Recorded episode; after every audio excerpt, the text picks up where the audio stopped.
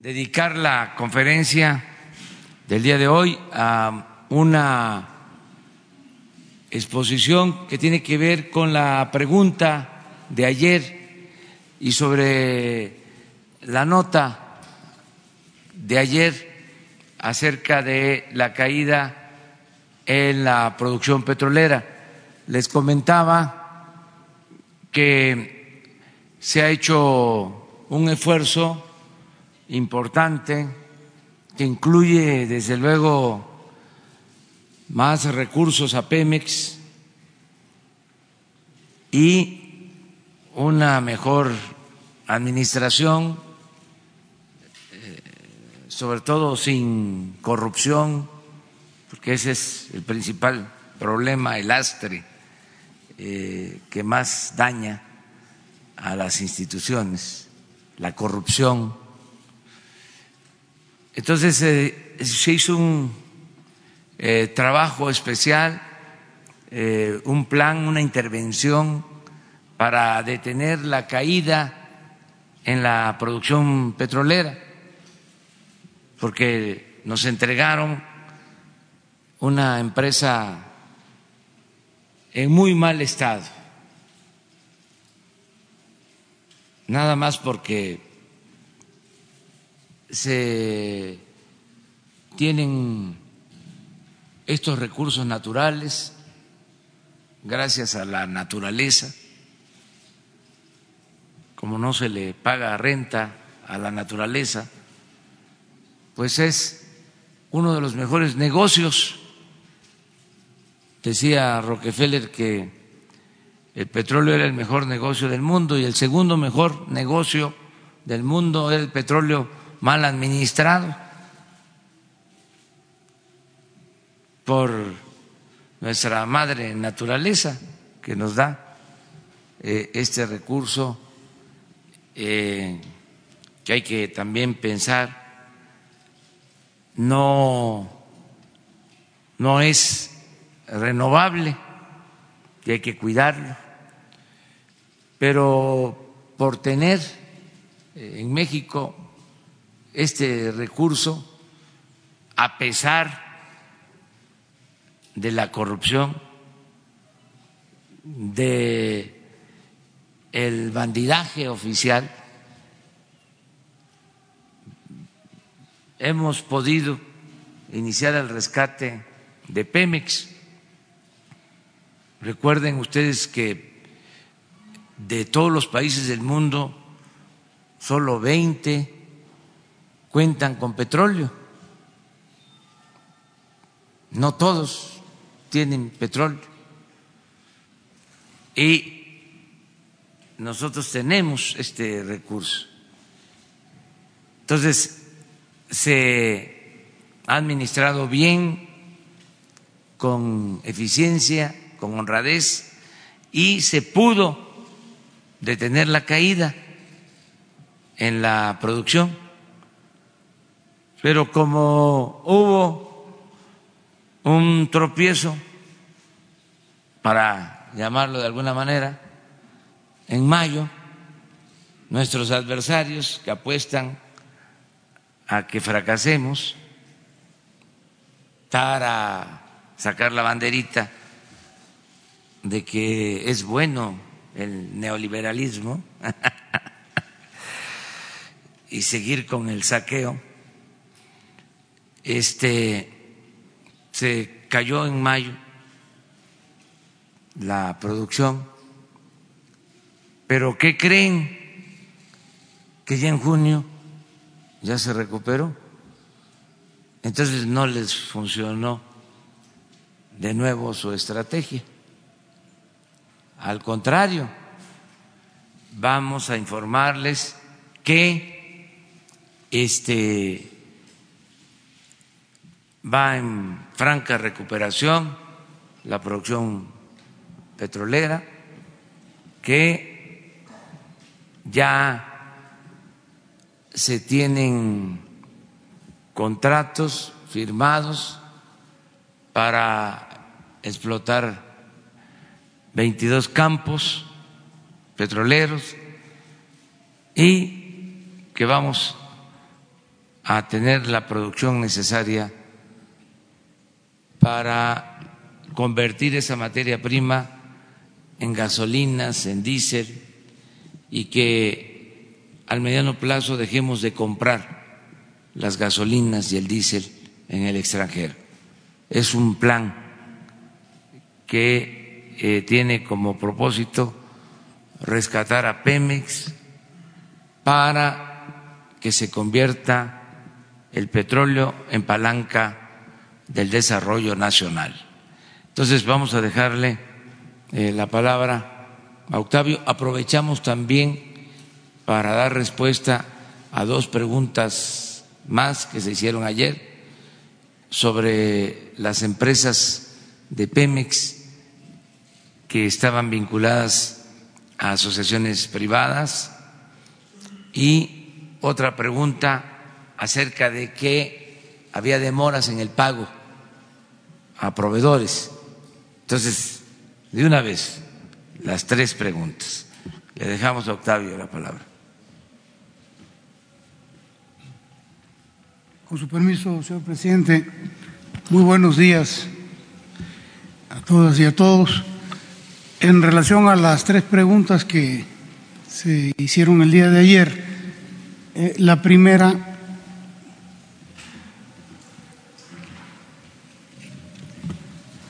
tiene que ver con el número de empresas de la filial Pemex Comercio Internacional.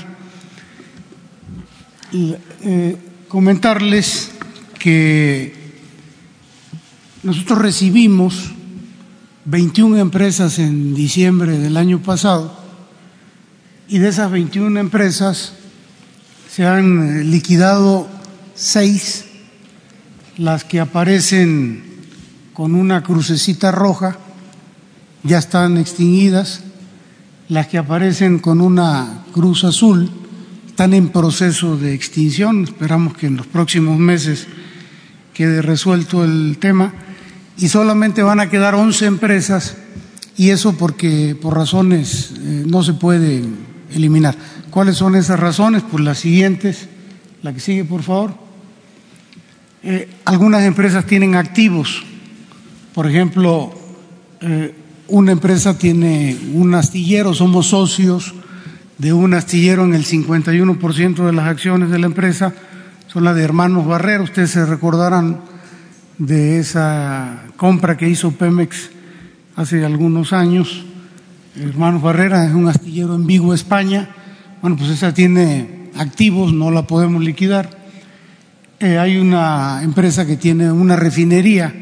Somos propietarios del 50% de una refinería en Estados Unidos, Deer Park.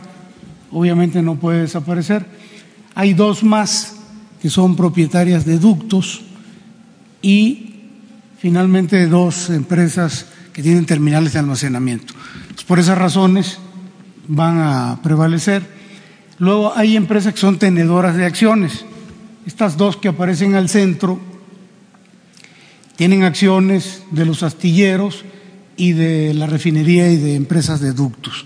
Luego entonces también tienen que quedar por esa razón.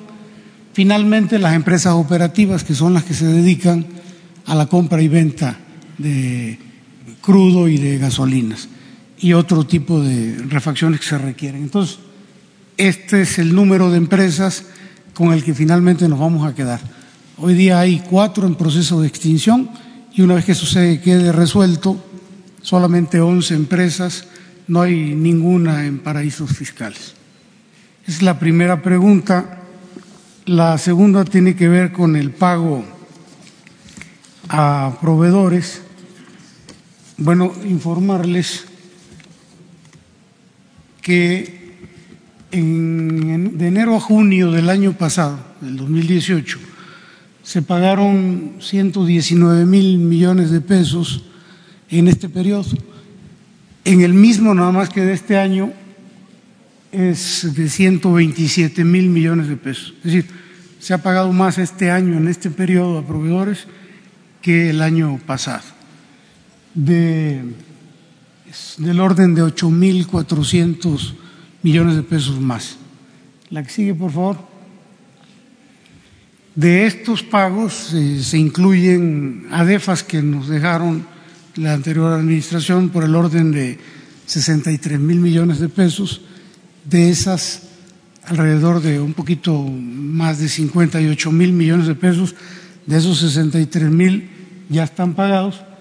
Faltan alrededor de eh, 4.700 millones porque se están revisando, están en proceso de revisión administrativa y o judicial, pero los pagos están fluyendo. La que sigue, por favor. Ahora, hay un grupo de adeudos que vienen de el 2016 y hasta el 2018. Bueno, están siendo revisados por un grupo multidisciplinario donde interviene la Secretaría de Hacienda, la Secretaría de la Función Pública, eh, desde luego Petróleos Mexicanos, para revisarlos, eh, porque en muchos de los casos de estos adeudos no existen contratos, son eh, adeudos que derivan de trabajos de emergencias. Por ejemplo, cuando hubo el problema en Salina Cruz, pues te recordarán, hubo un sismo, hubo una inundación y luego hubo un incendio. Fueron tres cuestiones al mismo tiempo. Y en ese tipo de situaciones se realizan trabajos de emergencia, de manera que luego hay que documentar lo que se hizo, porque los prestadores de servicio pues te dicen esto fue lo que, esto es lo que vale la, las obras y hay que revisarlos. Y bueno, desde el 2006, 16 y hasta el 18 no se pagaron estos, estos adeudos y nosotros estamos en proceso de revisión. Pero bueno, les queríamos comentar, eh, eh, no hay tal problema de pago a proveedores. ¿no? No, no lo tengo con precisión, pero se los hacemos llegar, ¿no? Con mucho gusto. Y finalmente la, la pregunta del comportamiento de la producción, les presentaríamos dos, dos láminas. La primera nada más para enmarcar el tema, este es el comportamiento de la producción desde el año 2004-2005 y hasta enero del 2019, que fue la caída más brusca. Ahí podemos observar que en octubre del 2004 se, se, alcanzó la producción histórica más alta de petróleos mexicanos, con más de 3 millones 451 mil barriles, y en 14 años la caída de la producción es brutal, es del orden de un millón 825 mil barriles, de manera tal que en enero de este año la producción estaba en un millón 626 mil lo que se cayó del 2004 a enero del 19 es mayor en barriles que lo que hoy se produce. De ese tamaño es la caída. Esto es una caída en la producción. La que sigue, por favor. Este es el comportamiento de la producción. También eh, ya de este, del año pasado y de este año. Aquí también hay que señalar que en enero del 2018 contra enero del 2019 la caída fue del orden de 300 mil barriles en un año. Entre enero del 2018 y enero del 2019 se cayeron 300 mil barriles. A partir de enero de, del 19 se empezaron a hacer una serie de acciones para restablecer la producción, es decir, para evitar que siguiera cayendo la producción. ¿Qué se hizo? Bueno, pues hubo una atención inmediata a los problemas operativos, por ejemplo, la disminución en el tiempo en el restablecimiento de los pozos, cuando se tienen fallas en el bombeo electrocentrífugo, el incremento de actividades de atención a pozos, por ejemplo, las reparaciones menores, las estimulaciones, las limpiezas, las optimizaciones y la producción temprana de nuevos campos terrestres. Eso fue lo que, de alguna manera, evitó que siguiera cayendo la producción y hubiera un ligero repunte, como se observa aquí en la, en la gráfica. No sirve este aparatito, pero bueno, ahí se ve 1626, subió en febrero a 1706.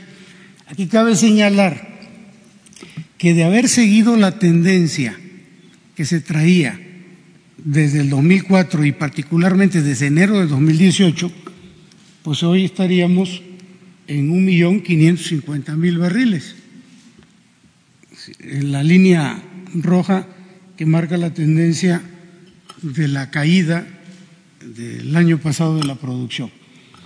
Bueno, pues eh, subió la producción eh, ligeramente a un millón setecientos seis mil barriles.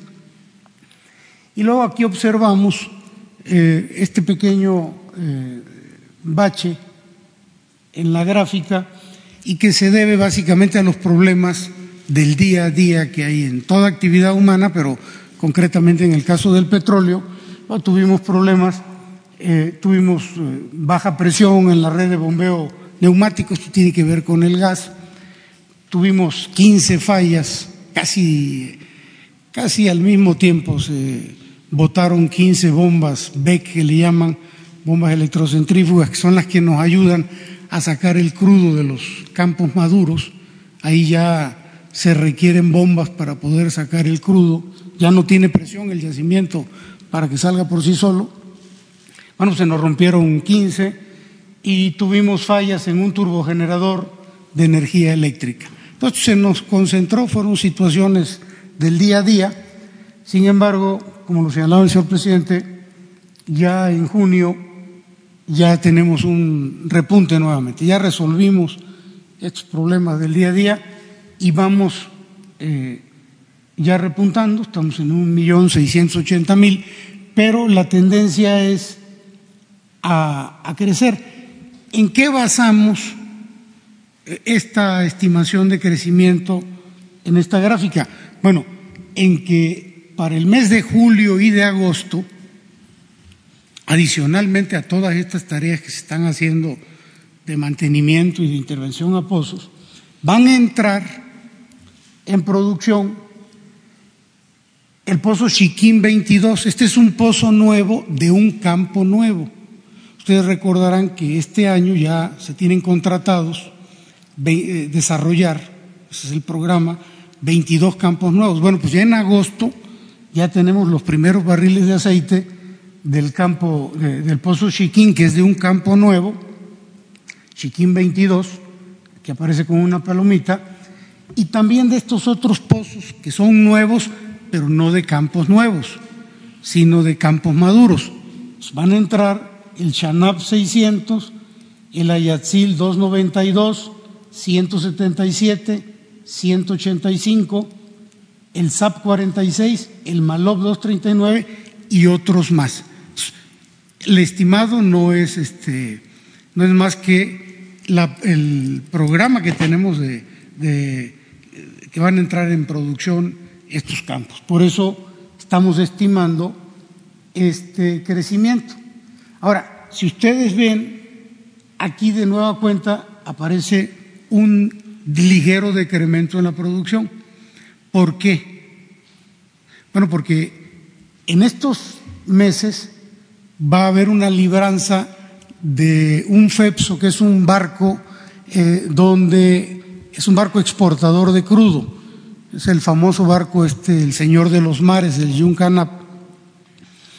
Se le tiene que dar mantenimiento. Es un barco que recibe el crudo de los campos de la sonda de Campeche y recibe el crudo, separa crudo y aceite y pone en condiciones el aceite de exportación. Ahí llegan los barcos a cargar, los barcos eh, que nos compran el crudo. Bueno, ese barco cada año se le tiene que dar un mantenimiento, es la famosa libranza, y durante esos días el barco no puede recibir alrededor de 150 mil o 120 mil barriles diarios. Los días que esté en mantenimiento no se reciben, entonces hay que parar la producción. Por eso aquí se observa la caída. Es decir, que no es caída, es parte del día a día.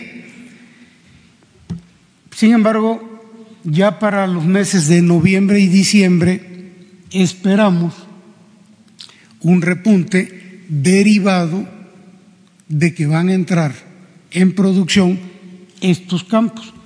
Va a entrar el Chiquín 32 y el 45, pozos nuevos de Campo Nuevo, al igual que el Octli 2, el Tequit, el Cagua y el Mulach, que son pozos nuevos de campos nuevos, de estos 22 de los cuales estamos hablando, y pozos nuevos de campos maduros, como el Shanab 92, el LEC 37, el Ayatzil, el Malop y otros más.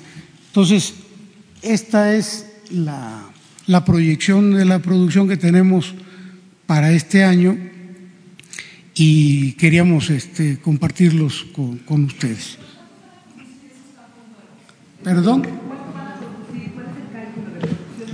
Bueno, acuérdense ustedes que cuando entran en producción los campos nuevos, se diseña varios pozos por campo. Entonces, entran de poquito en poquito. Esta es la primera producción. Con estos pozos son los primeros barriles de un campo. Entonces, por ejemplo, no estamos estimando que el cierre a, diciembre, la producción ya de la plataforma va a ser del orden de un, veintinueve mil barriles, que es más o menos este, eh, lo que se traía en, en estos meses poquito más de lo que se traía a mitad del, año pasado. ¿no? Entonces, poco a poco van a ir incrementándose. Ya les hemos compartido la gráfica de la producción que tenemos para, para la administración. Esto es nada más un recorte de la proyección a, diciembre de este año. Entonces, ¿cuánto, señor presidente? Bueno, pues esto es eh, la información, siempre vamos a estar aquí informando eh, de todo eh, para que em, se informe a los ciudadanos, porque lo hemos dicho varias veces, lo repito ahora, antes se decía que la política era asunto de los políticos y nosotros sostenemos que la política es asunto de todos. Y lo mismo con la economía. Más en el periodo neoliberal elevaron a rango supremo la economía y los técnicos hasta se sentían felices, digo perdón, se sentían científicos. Este eh, cuando son asuntos relativamente sencillos que tienen que ver con el juicio práctico, con el sentido común. ¿Por qué logramos la recuperación de la producción? ¿Por qué se estabiliza? ¿Por qué vamos a salir adelante? lo puedo decir con una frase, porque no se permite la corrupción. Ese era el problema principal en Pemex y en el gobierno. Así de sencillo. Si me dicen cuál es el plan de gobierno, lo he dicho también en otras partes y lo repito ahora, dígalo rápido, usted que no habla de corrido, pero a ver, dígalo rápido en lo que tarda parado en un solo pie, acabar con la corrupción. Ese es el plan. Todo lo demás es complemento, es aderezo, es accesorio. ¿Cómo va a funcionar un gobierno plagado de corrupción? ¿Cómo va a funcionar un modelo económico plagado de corrupción? Nada funciona cuando hay corrupción Esa es la variable, como dirían los tecnócratas, que no se tomaba en cuenta. Por eso vamos bien. A eso se le debe el que el gobierno vaya cumpliendo con su función. Lo que pasa, no se hablaba ni siquiera de la corrupción. Hagan un análisis hemerográfico. Vean los informes del periodo neoliberal. No aparecía el tema de la corrupción, ni en el discurso. ¿Qué era lo que eh, predominaba? las reformas estructurales.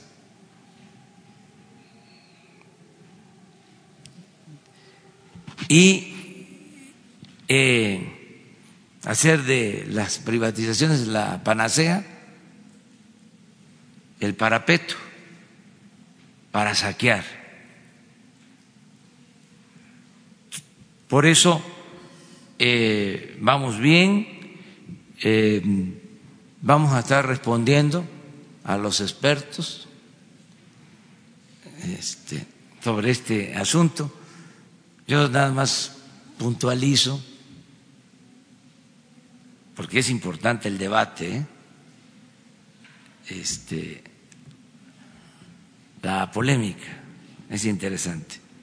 hay que alentarla porque es consustancial a la democracia. La nota de ayer era de que se había caído la producción de abril a mayo en 12 mil barriles. Pues ya se superaron los 12 mil de mayo a lo que va de junio. Pero, a ver, esos periódicos esos analistas hablaron lo suficiente de que el año pasado, de enero a diciembre, se cayó la producción de petróleo en 300 mil barriles diarios. ¿Se habló de eso? ¿Dijeron algo las calificadoras? que ustedes recuerden.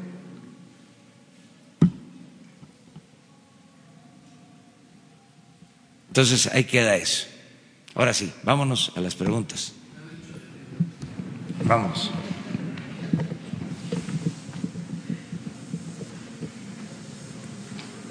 Buenos días, Carlos Montesinos de la UERA. Buenos días, señor presidente, señor director. Este, dos preguntas, una para el señor Romero, si me permite, y una para usted. Este, la primera en cuanto a Pemex, justo este, ayer la CRE autoriza el uso de fracking para perforar justamente uno de los pozos.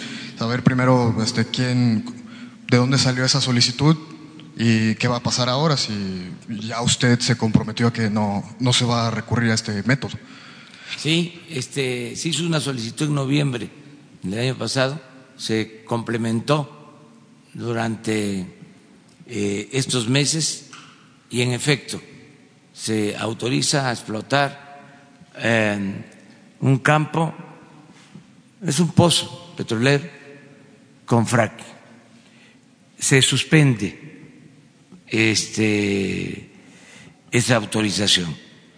No vamos a usar frac en la explotación del petróleo. Ya el día de hoy, temprano, se trató el tema y ya se dieron las instrucciones eh, correspondientes. El director de Pemex ya eh, tomó cartas en el asunto. Muchas gracias. ¿Quieres decir algo? Ya. Este, y la otra sobre los comentarios que hizo ayer eh, el senador Ricardo Monreal respecto a su gabinete a seis meses de, del inicio del gobierno que dice que la curva de aprendizaje de sus secretarios ha sido larga y pesada y que debería rodearse de gente que lo respalde más. ¿Algún comentario sobre lo que opina el senador Monreal? Muchas gracias. No me enteré hasta ahora este, de esa opinión, la respeto, pero no la comparto. ¿Ya?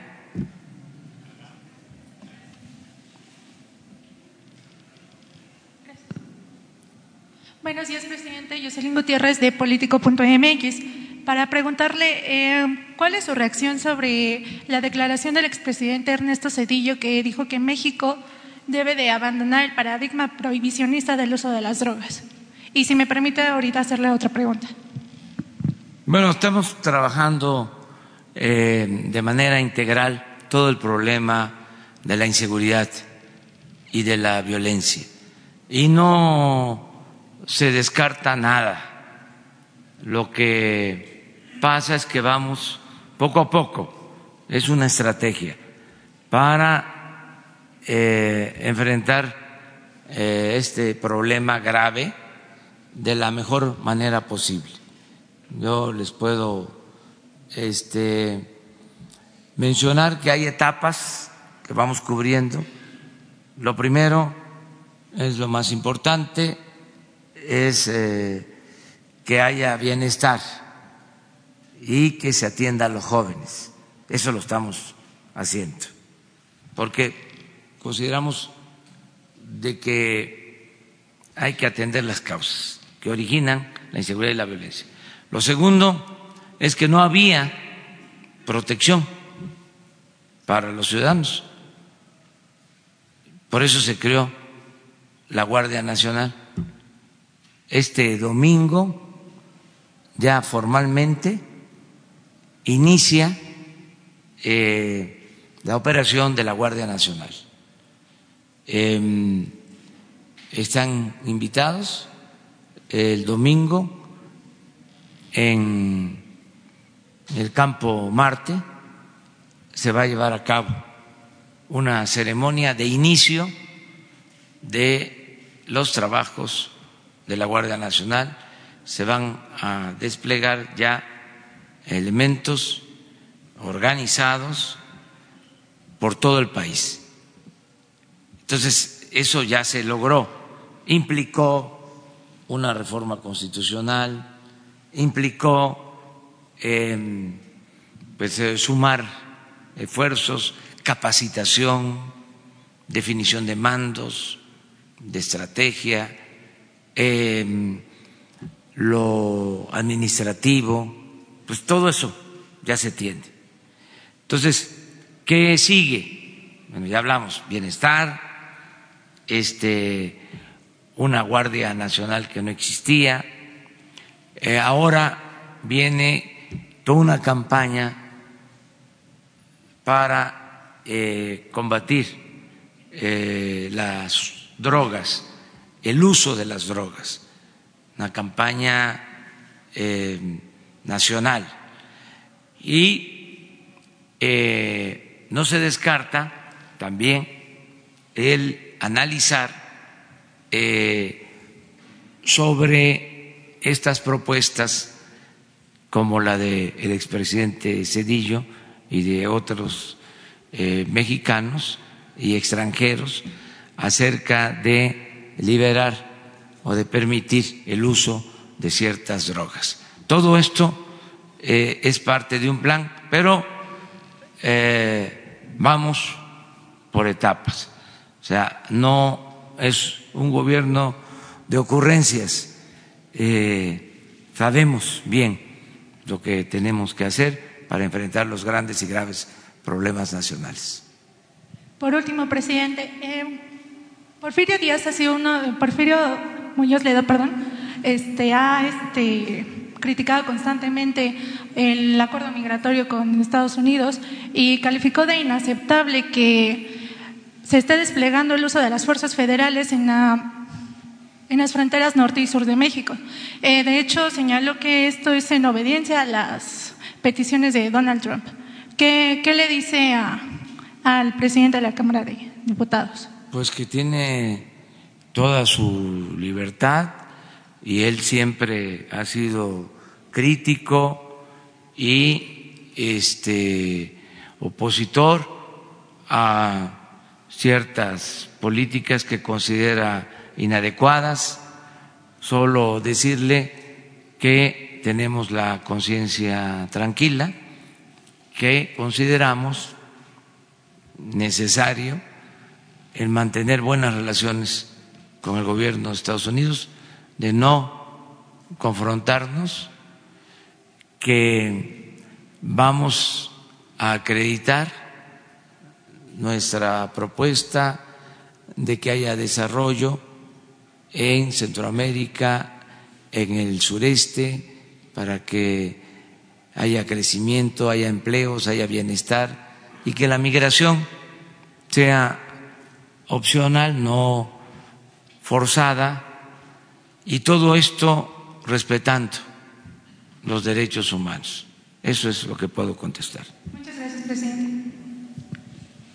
Señor presidente, muy buenos días. Señor director. Daniel Marmolejo, la Cuarta República. Hubo una reunión recientemente de varios personajes impresentables.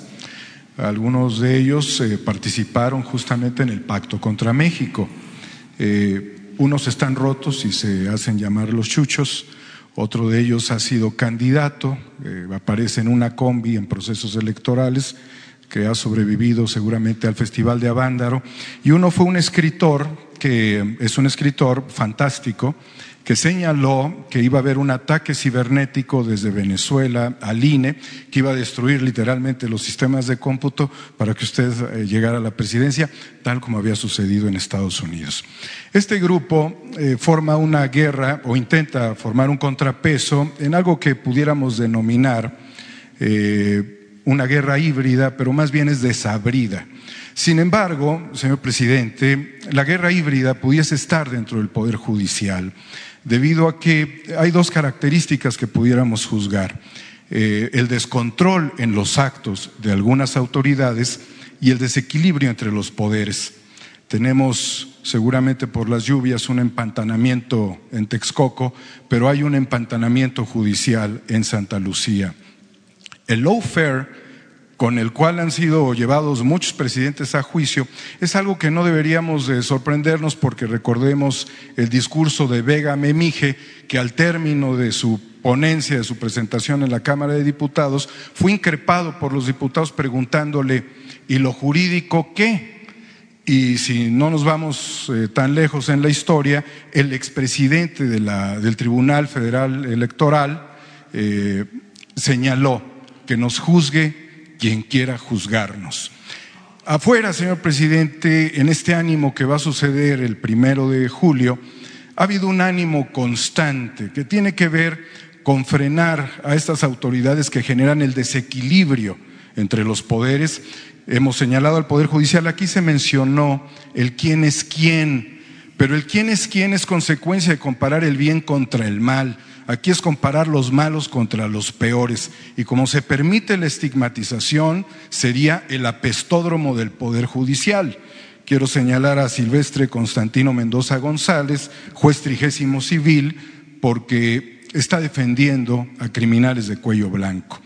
¿Hasta cuándo, señor presidente, el juicio a los expresidentes? Muchas gracias. Bueno, pues este, ya hablamos de este tema.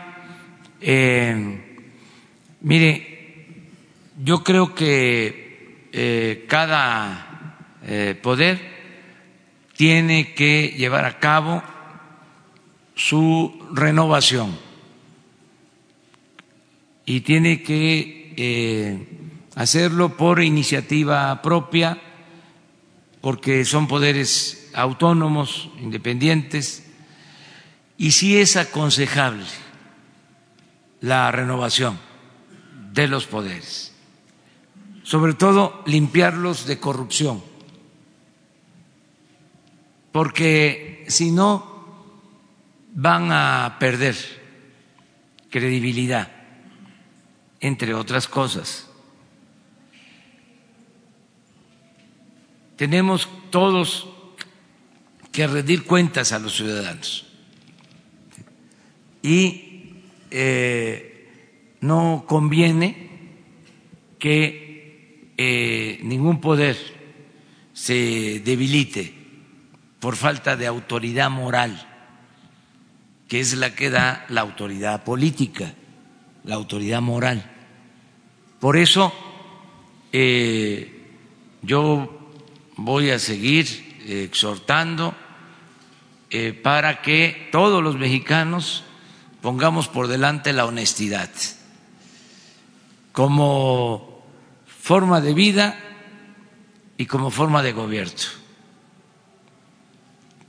Eso es lo que nos va a fortalecer.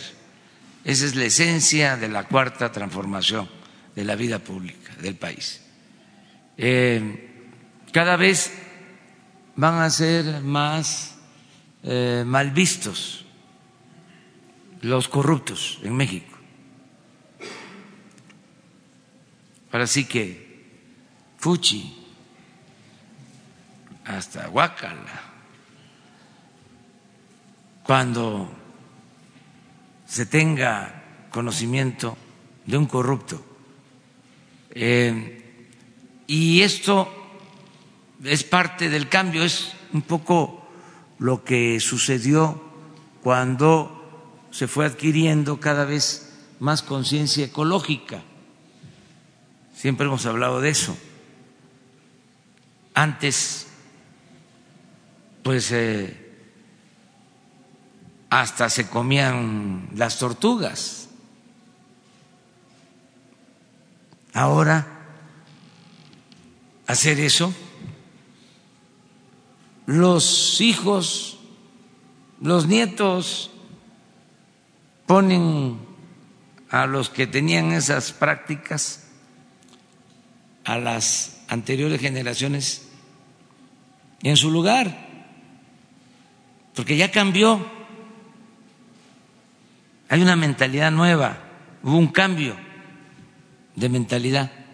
Es lo que yo espero que suceda en el caso de la corrupción. Que sea algo mal visto, que quede estigmatizado.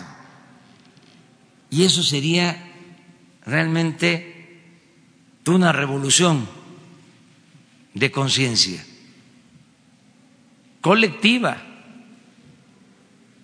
Porque, ¿qué sucedía?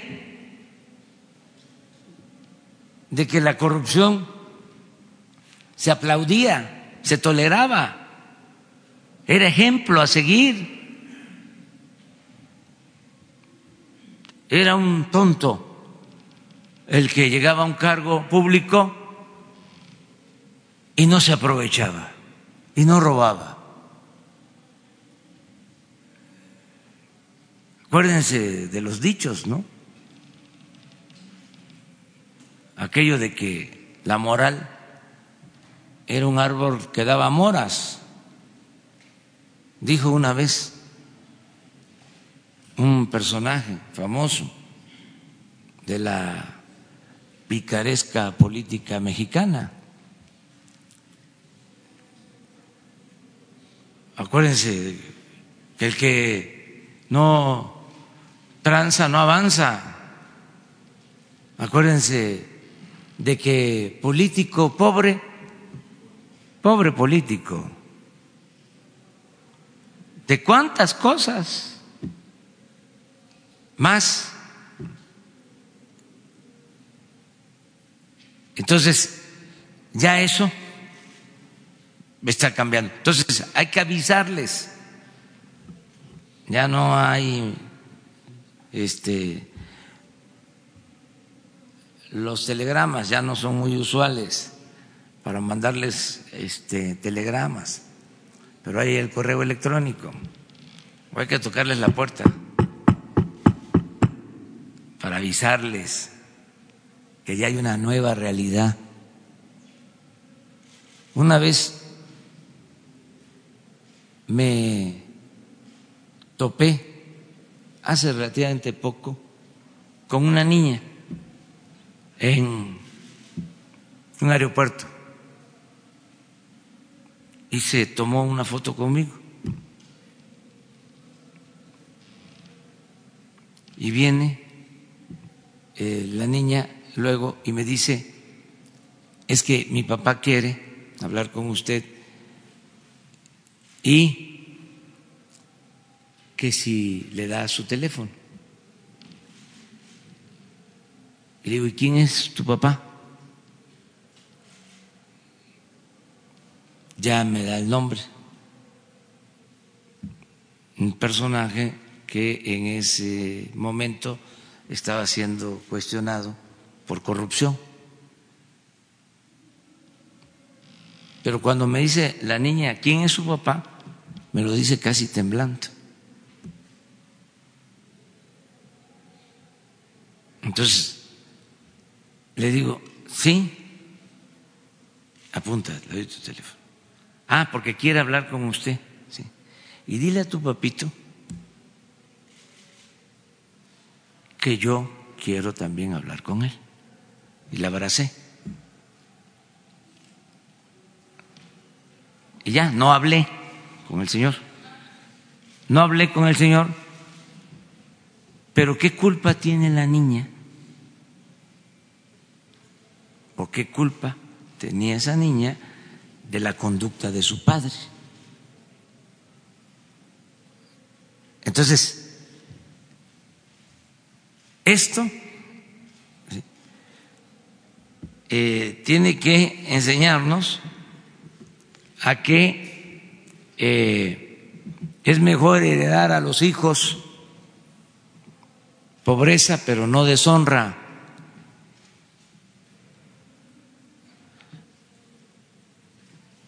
Y esto es el cambio. No, como creen que lo voy a decir? O sea, ni con todo respeto, nada más es decirles este, que no se anden creyendo que se es muy astuto, que son muy vivillos los corruptos. Con todo respeto, presidente, en ese sentido, ¿se puede lograr este objetivo perdonando a la mafia del poder? Claro que sí. Claro, ¿por qué no? O sea, este, si hay una circunstancia nueva, si hay una circunstancia nueva, o sea, si ya no tienen posibilidades de robar y además son mal vistos.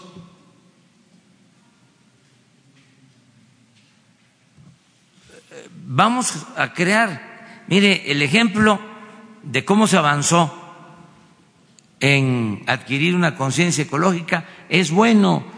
Si ustedes me dicen, a ver, en los últimos tiempos, en las últimas décadas, ¿en qué ha habido buenos resultados? porque no todo fue malo. Bueno, yo les diría, eso es buen aporte, eso fue un aporte. Llevó su tiempo y no se le debe este solo al gobierno. Eso tuvo que ver con la gente, con el pueblo, con la sociedad civil como ahora se le llama al pueblo.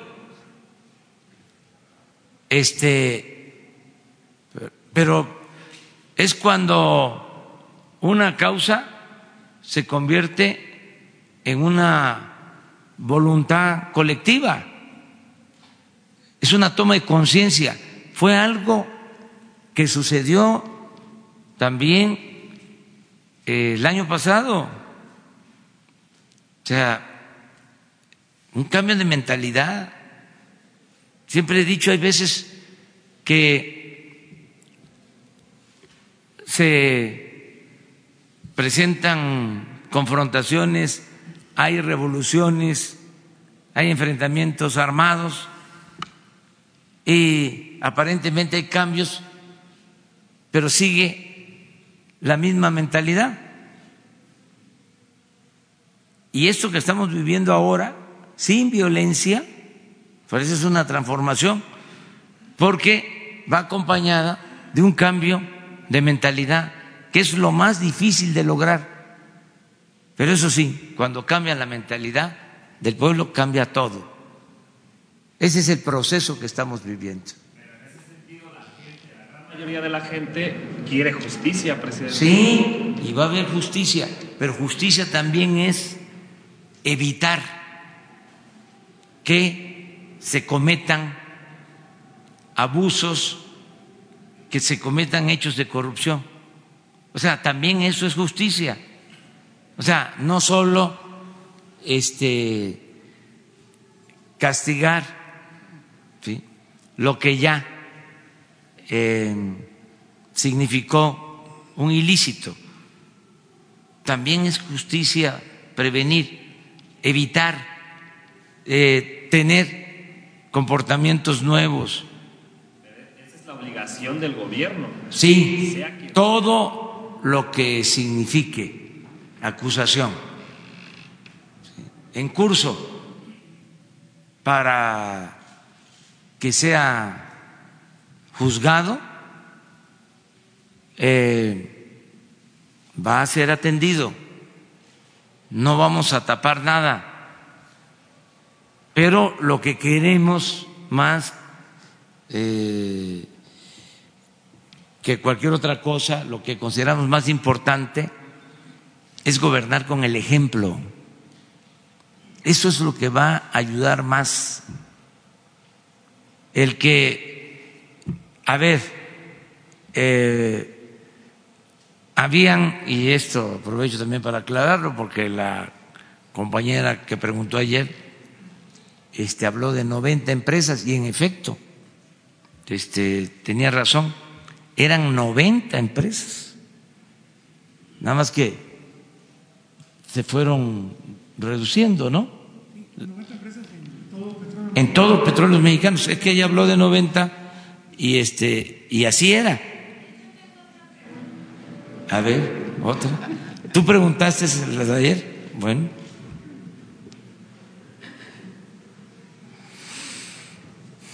Bueno, Justo de esto quería saber si estas 11 empresas solo son de PMI, del grupo PMI, porque finalmente cada subsidiaria tiene sus propias empresas. De hecho, la adquisición de agronitrogenados y Fertinal se hace a partir de la constitución de Proagroindustria y otras dos holdings, ¿no? Entonces quería saber si estas 11 solo corresponden al grupo PMI y qué va a pasar con el resto de las compañías privadas que tenía Petróleos Mexicanos en las otras subsidiarias.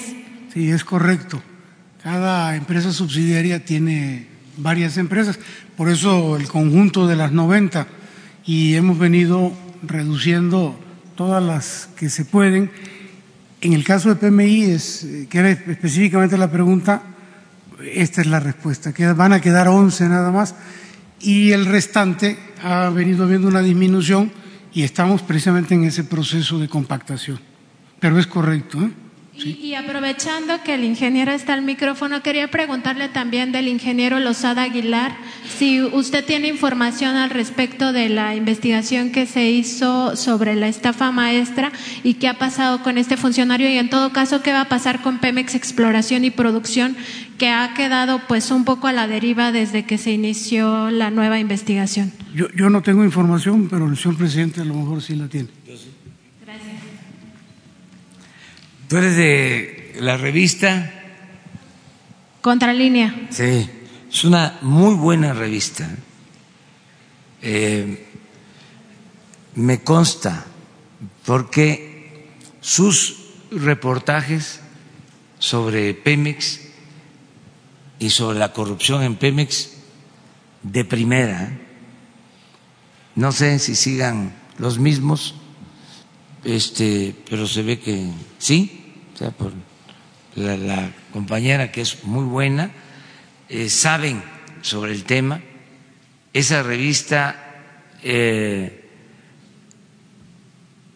es este, de consulta obligada para saber lo que sucedió en el periodo neoliberal o en una eh, buena parte del periodo neoliberal sobre corrupción en Pemex, mientras otros callaban, ellos hacían eh, denuncias, por ejemplo, todo lo que eh, tenía que ver con el robo de combustible, lo del huachicol, quien mejor lo trabajó fue esta revista. Este, tengo la información de hoy este, de que la Fiscalía General eh, hizo la investigación y no encontró responsable a este funcionario de Pemex. Pero hoy solicité que me presenten por escrito esa resolución. Entonces, cuando yo la tenga, se las paso. Ariel Velázquez de la Verdad de Quintana Roo. No, perdón. Ariel Velázquez, servidor de la Verdad de Quintana Roo y la Verdad Noticias. Señor, este, le agradecemos su visita y que haya intervenido en el problema de la empresa privada Aguacán, eh, que es la empresa que vende el agua más cara de México y de algunas partes del mundo, como más cara que en Dubái, que no hay agua. Pero lo que ahorita está urgiendo a muchas familias es que les están cortando el suministro de agua. Es ilegal, sabemos es anticonstitucional. Sin embargo, no hay poder que detenga a esta gente. Entonces, la pregunta es, ¿el gobierno federal podría intervenir en este sentido o si eh, algunas dependencias federales que hay, como Conagua, Semarnat o Profepa, pudieran hacer algo al respecto? Porque cuando estaban los anteriores delegados, pues siempre les daban su dinero y pues el agua está comprobado por estudios de la UNAM que no es potable. El presidente de los hoteleros también ha dicho que tienen que volver a repotabilizar el agua. Entonces, pues la petición es esa de que a la gente, a la gente humilde no se le corte el suministro de agua. ¿Podría ser, algo al respecto?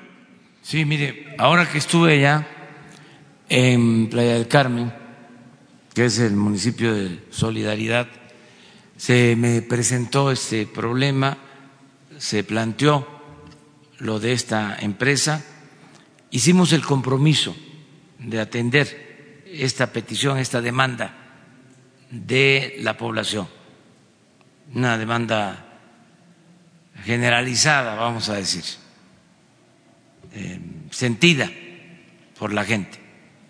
Y eh, hablé de que le encargaba yo la solución de eh, problema a la presidenta municipal y al gobernador. El gobernador de Quintana Roo, desde luego, con todo respeto a sus soberanías, porque el municipio es libre y el Estado también es libre y soberano, son autoridades independientes, autónomas. Pero les pedí que ayudaran y también que iba a intervenir el gobierno federal. Entonces ya fue un compromiso adquirido y los compromisos se cumplen. Voy a esperar un tiempo este, para que las autoridades locales actúen. Incluso el gobernador me informó que tenía interpuesta una denuncia en contra de esta empresa.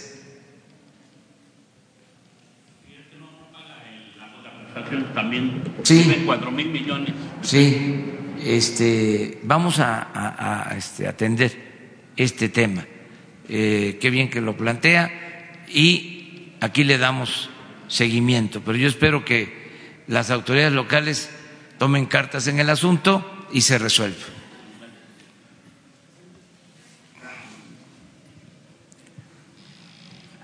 Buenos días, señor presidente. Urbano Barrera, del diario Ovaciones. Quisiera formularle dos, dos preguntas. Una para el director de Pemex.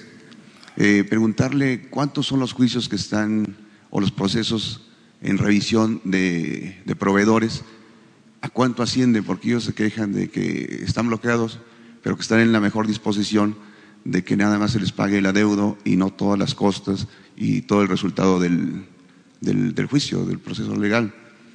Eh, ellos hablaban incluso de que eh, la Secretaría de Hacienda a veces los tenía bloqueados y no les liberaba los recursos.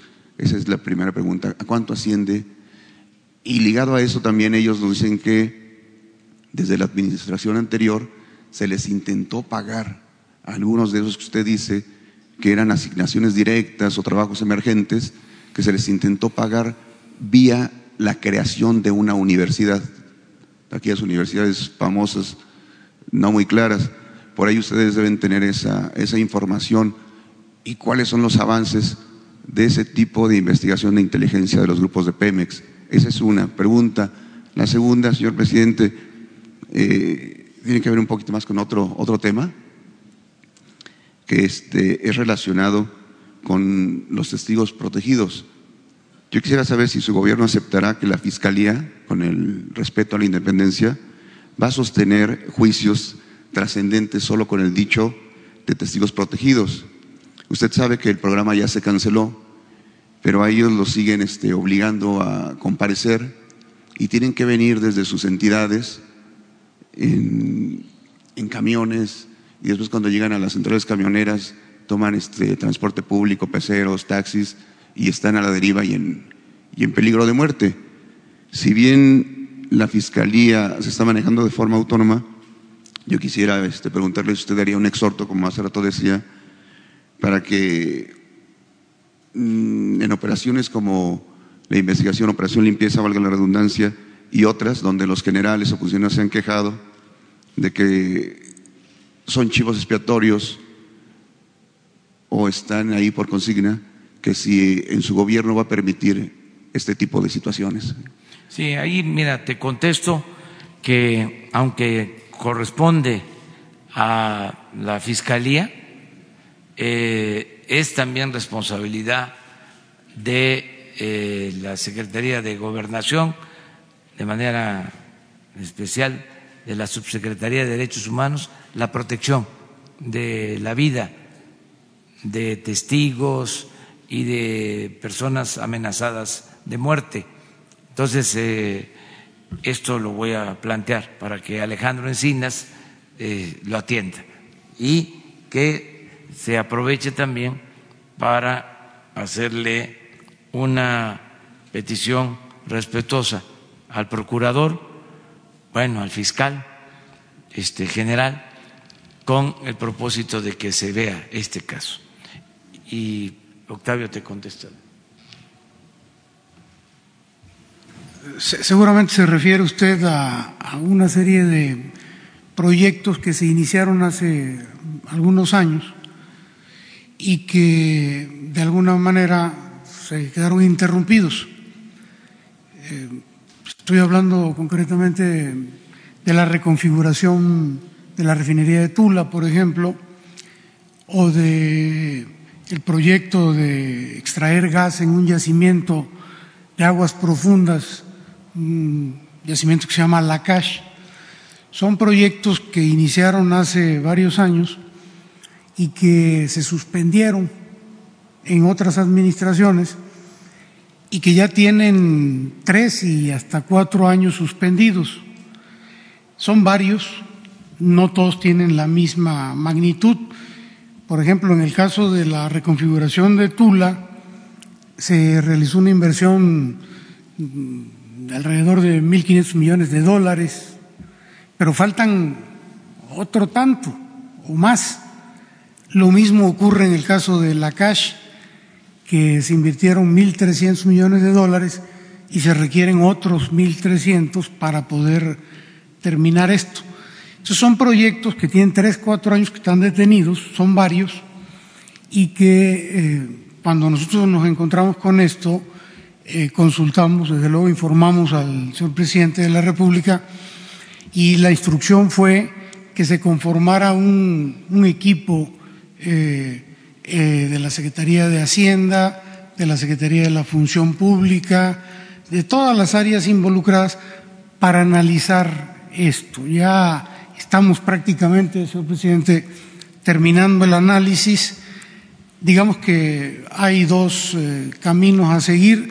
Uno que tiene que ver con decidir si se continúan con estos proyectos El otro es este, si se terminan o se concluyen.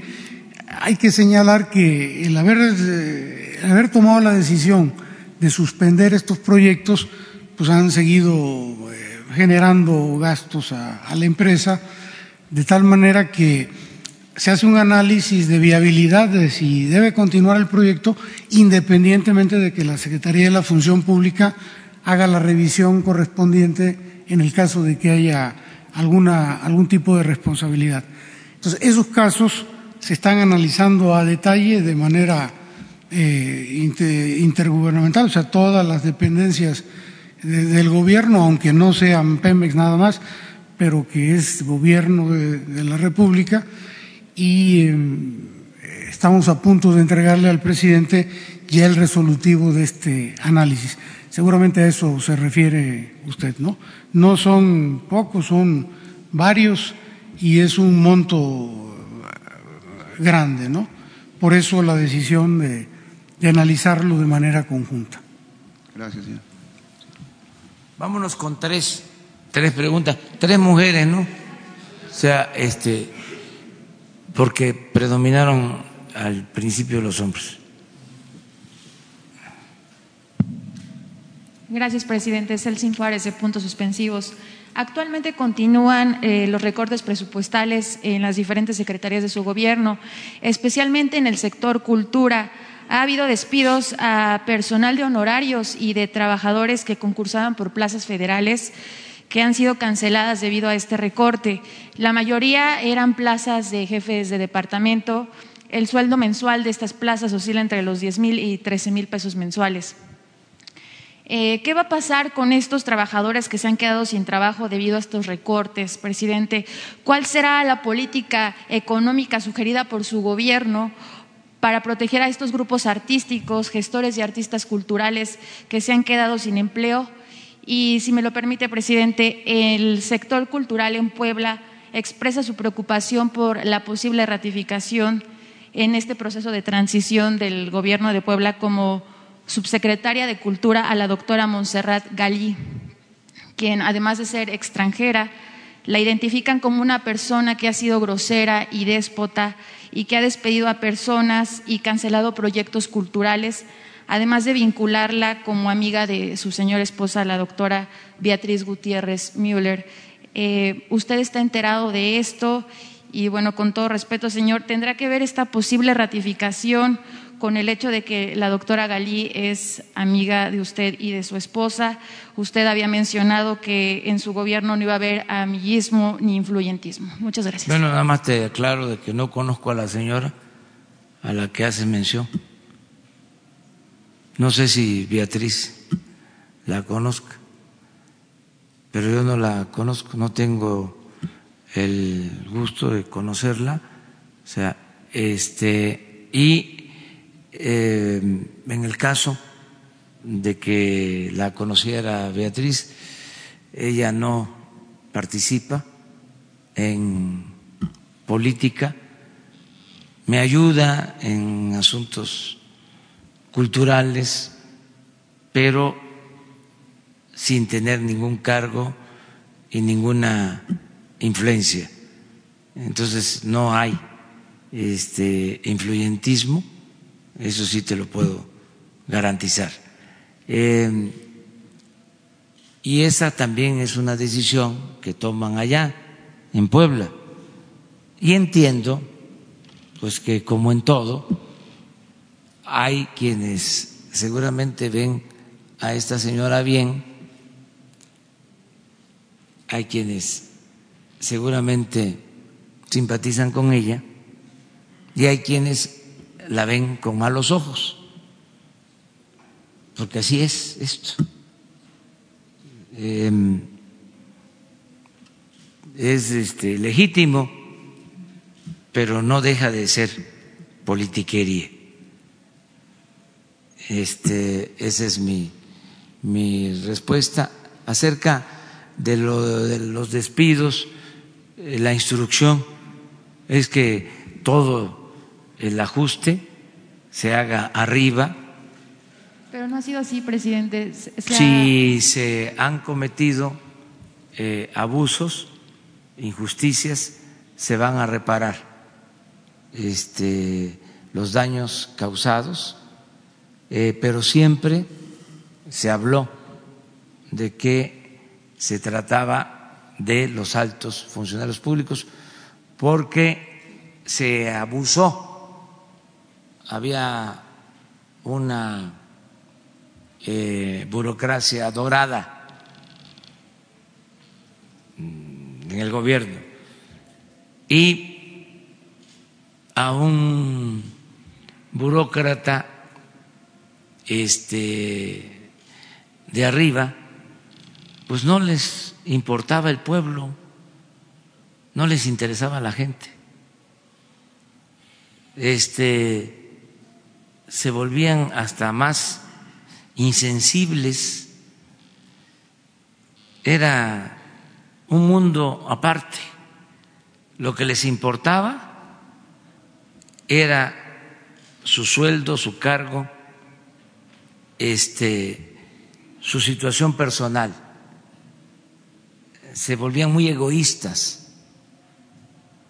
Entonces, el gobierno estaba ensimismado, todo el presupuesto se quedaba en pagar sueldos elevados a los altos funcionarios públicos y también este el gobierno en la época neoliberal se dedicó a crear aparatos burocráticos de todo, una constelación de eh, oficinas, de instituciones, desde luego con duplicidad acaba todavía de aprobarse y ya con nosotros, por las inercias, institutos para la mejora de la educación.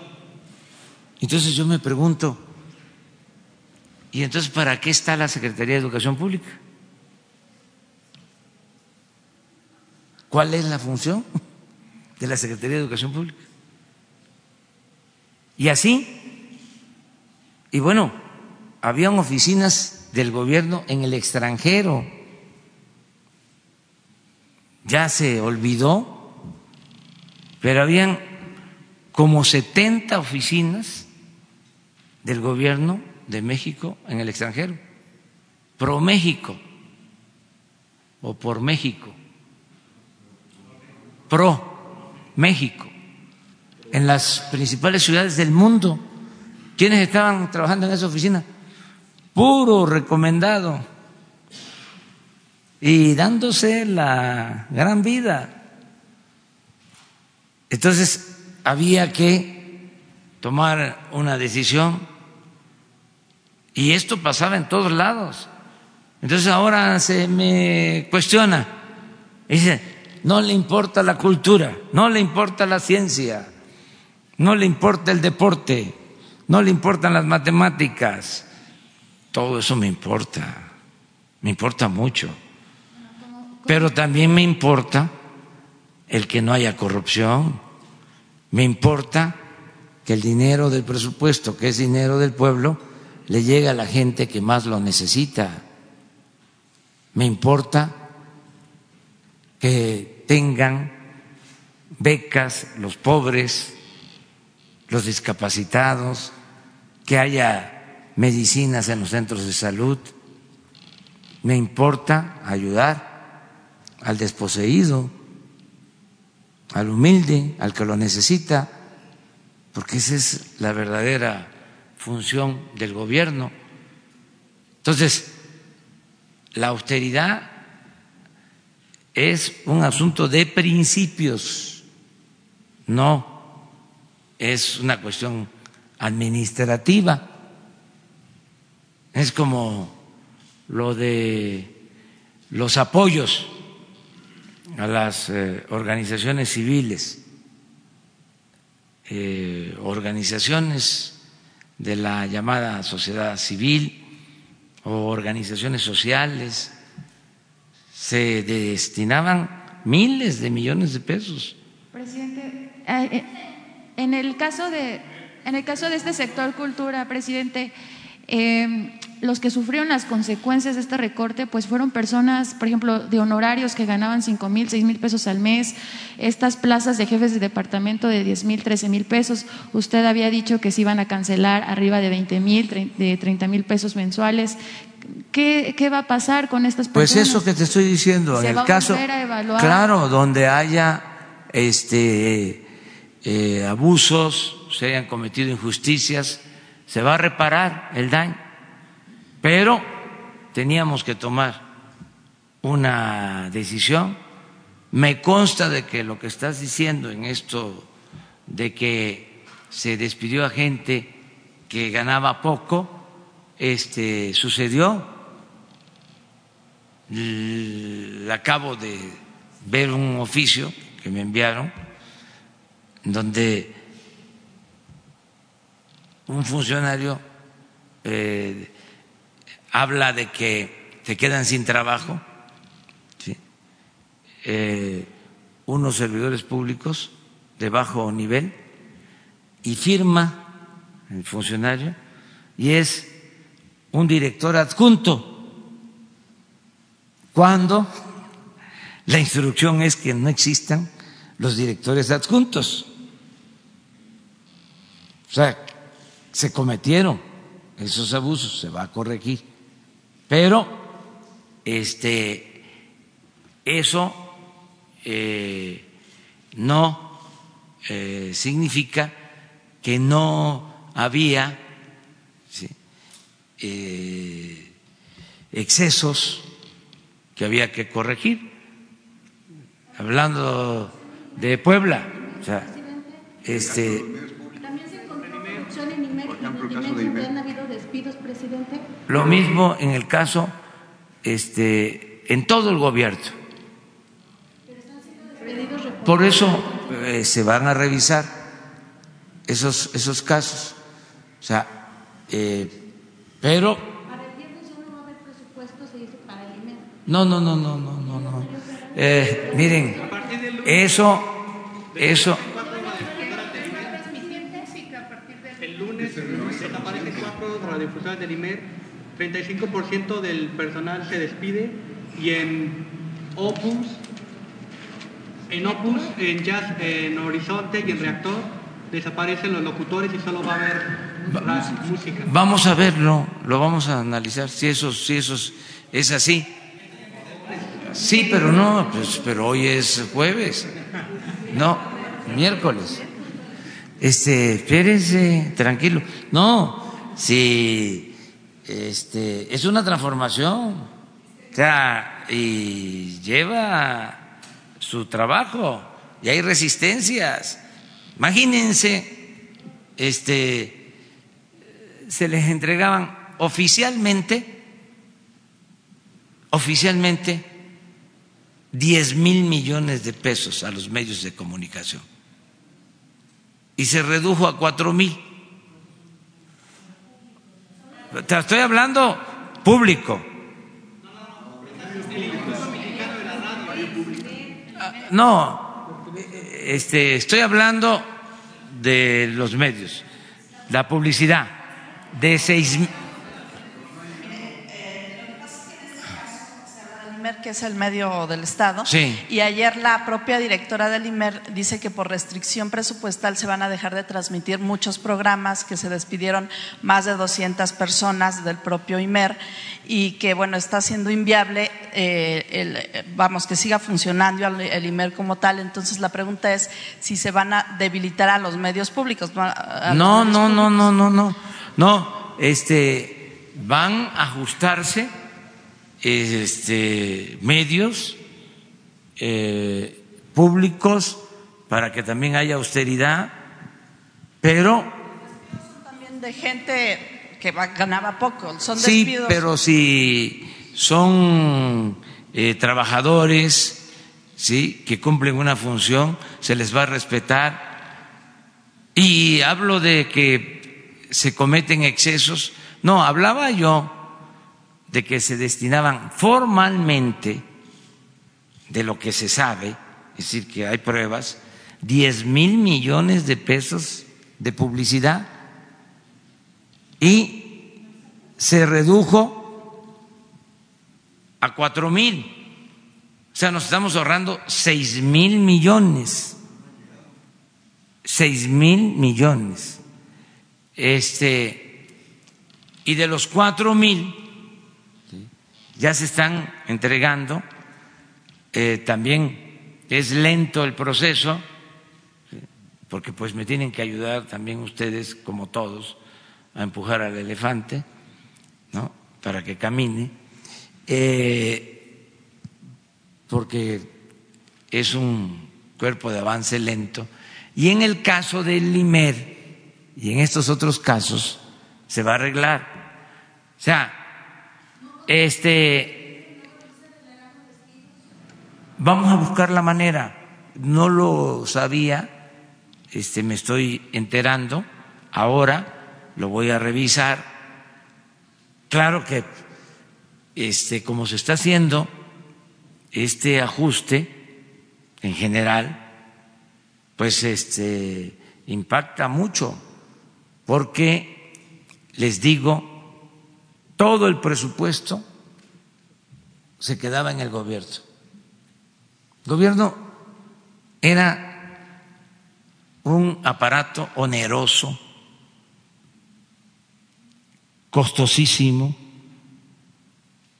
un gobierno eh, mucho, muy eh, grande, eh, un gobierno colmado de privilegios, era una vergüenza.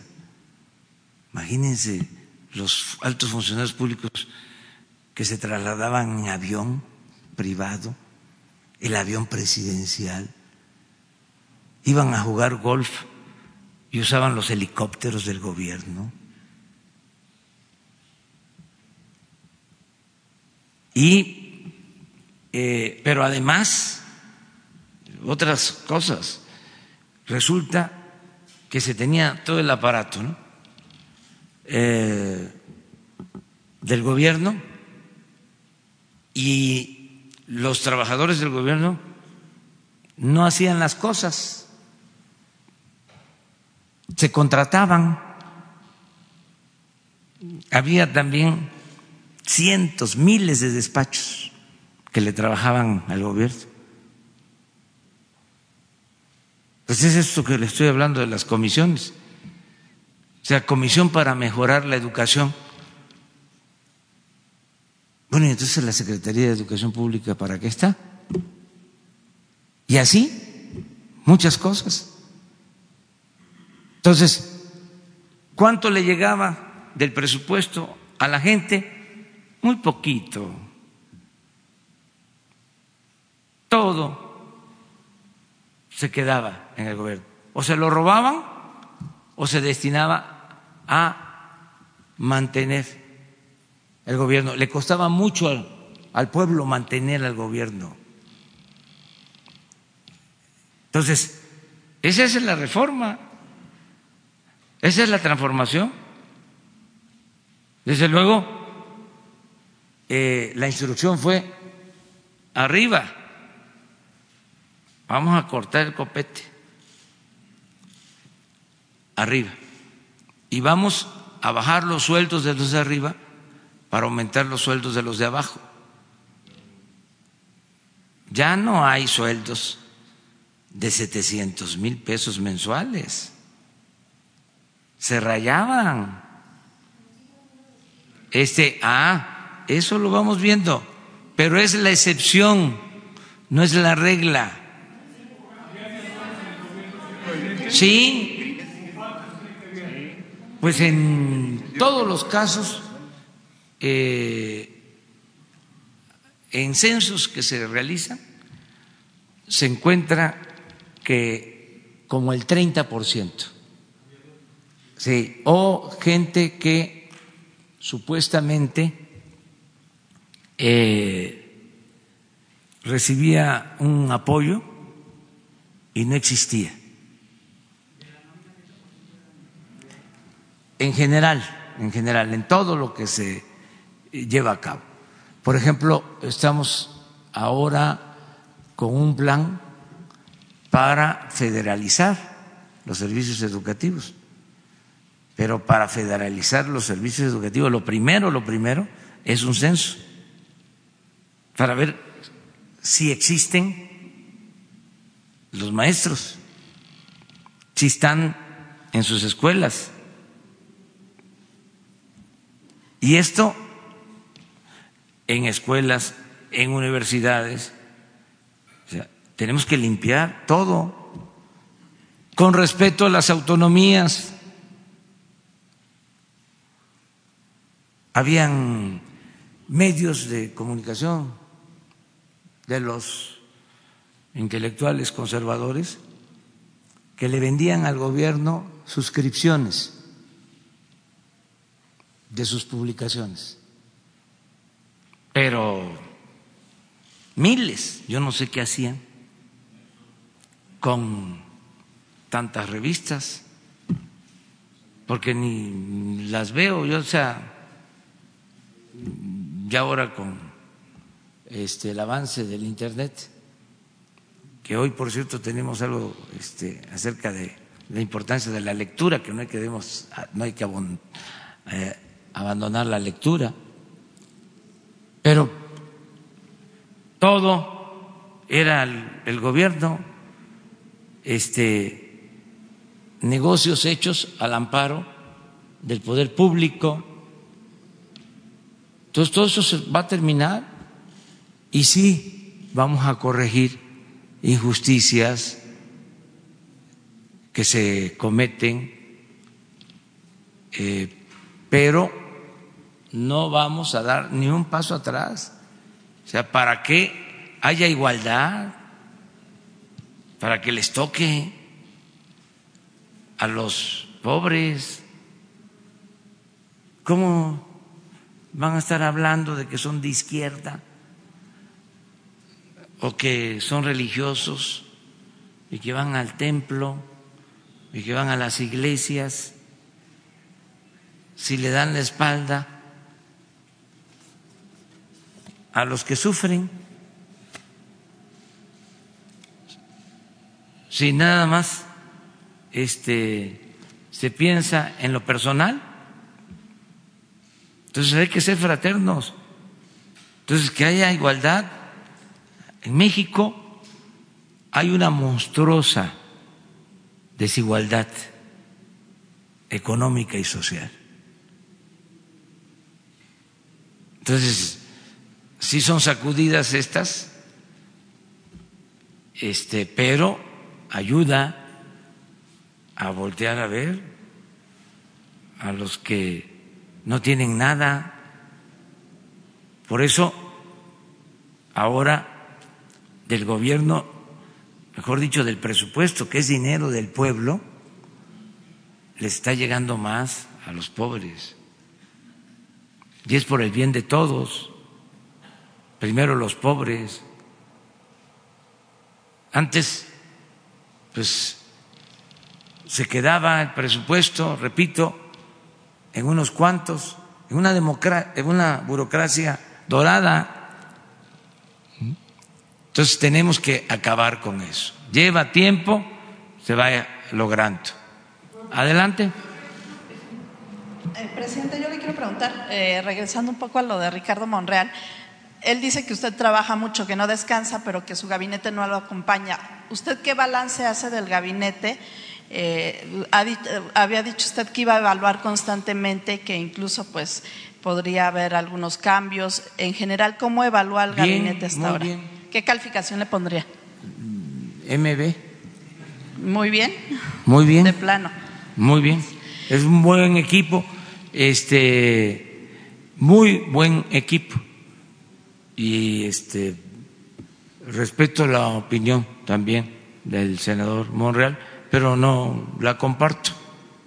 O sea, yo no me meto a decir nada acerca de si hacen su trabajo o no los senadores. porque soy respetuoso, porque es otro poder.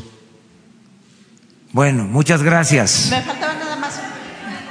Nada más le quería preguntar sobre el caso del periodista Marcos Miranda de Veracruz, que también ha denunciado que fue secuestrado, eh, ha denunciado amenazas de muerte y dice que no lo están atendiendo en, eh, con Alejandro Encinas ni aquí en presidencia. Me dicen que sí, pero de todas maneras lo vemos. Gracias.